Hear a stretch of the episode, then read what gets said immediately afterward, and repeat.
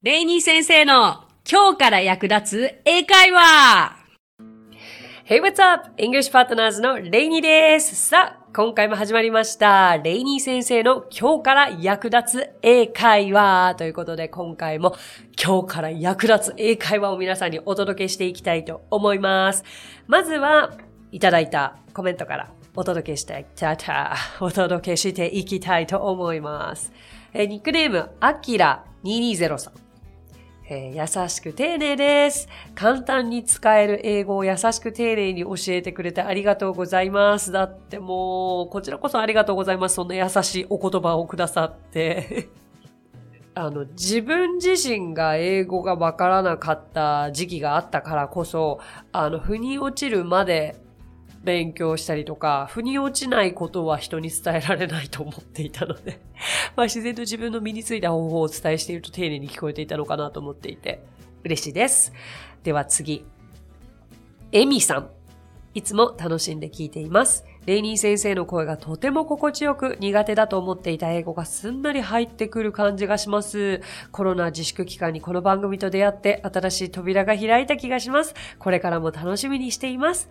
ということで、本当にこのコロナ自粛期間中に新たな出会い、新たな試み、新たな挑戦をされている方はすごく多いかと思うんですけれども、ね、このような機会がなかったら、出会うことがもしかしてなかったかもしれない方たちとこういうふうにつながることができて、えー感謝しています。エミさんもありがとうございます。なんか苦手だったものが、スッと入ってくる瞬間って面白いですよね。まあ苦手意識があったものだったと思うんですけれども、私そういう経験あるかなやっぱり何かこう、すんなりと入ってくる扉の鍵、あの鍵を開けてくれる人との出会いかなとも思うんですけれども、やっぱり私、とてもとても学生時代お勉強ができない生徒でして、で、あの、なんか物事をすごく自分のものにするというか、腑に落とすまでに時間がかかるというか、腑に落ちたものじゃないと、はっきり理解したことにできなかったから、なんか、すごく一つ一つの学びは遅かったかもしれないんですけれども、なんかそれが分かった時には誰よりも分かって説明ができる気はしてるんですよね。そうそうそう。だから、レイニー先生のこのポッドキャストの番組であったりとか、YouTube の番組っていうのは、自身が経験してきたことを皆さんに共有しているので、だから、なんか自信を持ったフレーズだったり、自信を持った内容しかお届けしてないからこそ、通じやすかったり、わかりやすかったりするのかなと思うと、あの、こういう言葉とても励みになります。ぜひこれからも楽しみにしていてください。私もやっててすごく楽しいんです。あの、新たな自分の発見だったり、新たな自分のこのポッドキャスト番組というのは挑戦でもありますので、それが一人でも多くの方のお耳や心に届いてるかと思うと、めちゃくちゃモチベーションになりますね。引き続きよろしくお願いします。今回は、今までやったことないんじゃないですかね。ビジネスに関する英会話これ結構ニーズありますね。うん。ビジネス英会話って結構なんか、どこから線引きをすればいいのかみたいなのあるかもしれないですよ。だってビジネスにだっておはようございます、good morning っていう挨拶はあるし、結構そのスモんスモールトーク、世間話のことをスモールトークと言うんですけれども、まあスモールトークでは日常英会話が必要になってくるわけですし、じゃあどういうところでビジネス英会話というふうに言えるのかなと思いきや、まあやはりあれですね、今回お届けするのは電話対応なんですけれども、これはもうまさにビジネス英会話なのではないでしょうか。今回、えー私が皆さんに学んでほしいなと思うものは、えー電話の受け答え方、電話対応を一緒に練習していけたらなと思います。どうですか？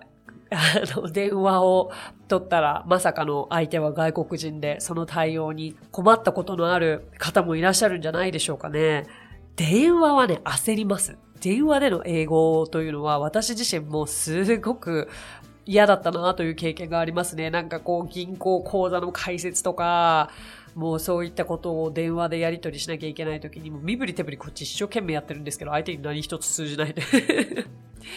で、ここにやっぱり困ったという生徒さん、すごく多いです。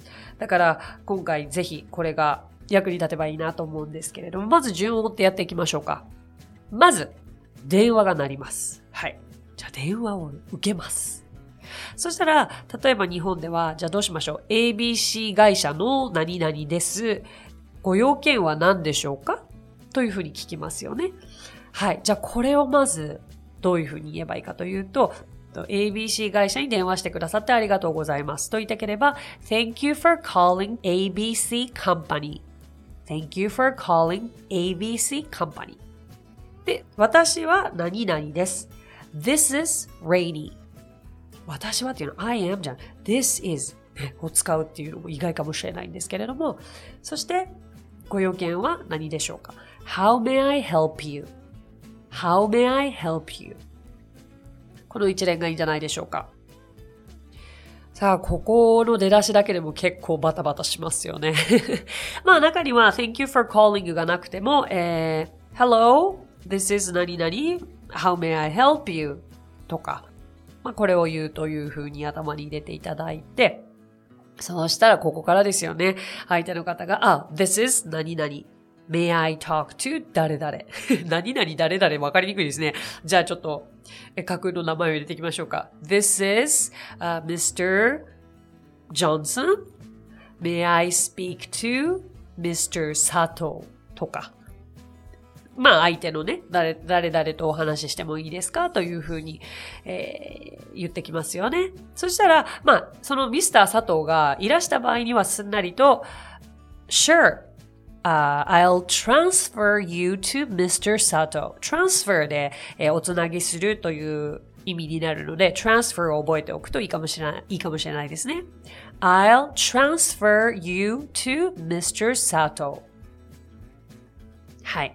まずこれが一つで、えー、まあ、これ、もういらしたらね、その難しいことなんて何もないんですよね。ただ、いらっしゃらない場合だったりとか、何か伝言をもらう場合というのが難しいところかなと思いますので、じゃあ万が一、えー、いらっしゃらない場合ですよね。例えば、じゃあ佐藤さんは不在ですので、折り返しご連絡します。と言いたければ、uh, Mr. Sato is not at the desk at this moment. We'll call you back. おお、長い長い。Uh, Mr. Sato is not at the desk at this moment. We'll call you back. という言い方が、まできます。まあもちろんね、表現の仕方っていろいろありますけれども、今日はこのスタンダードな言い方で、えー、頭に入れてもらえればいいのではないかと思いますけれど、えー、not at the desk で直訳すると机にいない。つまり不在ということですね。at this moment でこの瞬間です。えー、じゃあ repeat after Rainy 先生。Mr. Sato is not at the desk at this moment. はい。はい。これとっても次のは役立ちます。折り返しご連絡します。will call you back. はい。これ、あの、ビジネスに限らず、あ、後で電話かけ直すねって call you back. I'll call you back というふうにも言える call you back で折り返す、かけ直すという意味なので、とても便利かと思います。あと、まあ、電話に出られない理由って様々だと思いますけれども、他の電話に出ていますというふうに言いたければ、えー、Mr. Sato is on another line. ねえ、他の電話っていうのが line って言うんですよ。他の線ってことですよね。そうそうそう。another line。えー、じゃあこちらも練習しますか ?Mr. Sato is on another line. はい。で、まあもちろん will call you back ですね。あの、ここの主語なんですけど、うんと、he will call you back そのミスター佐藤が call you back するよっていうことで he でもいいんですけど、まあ我々の会社一同がっていうニュアンスで will call you back, we という主語にしたって大丈夫です。したってって言いまししちゃって大丈夫です。なかなか難しいのが、この人物がいろいろ出てくる時の主語とか目的語ですよね。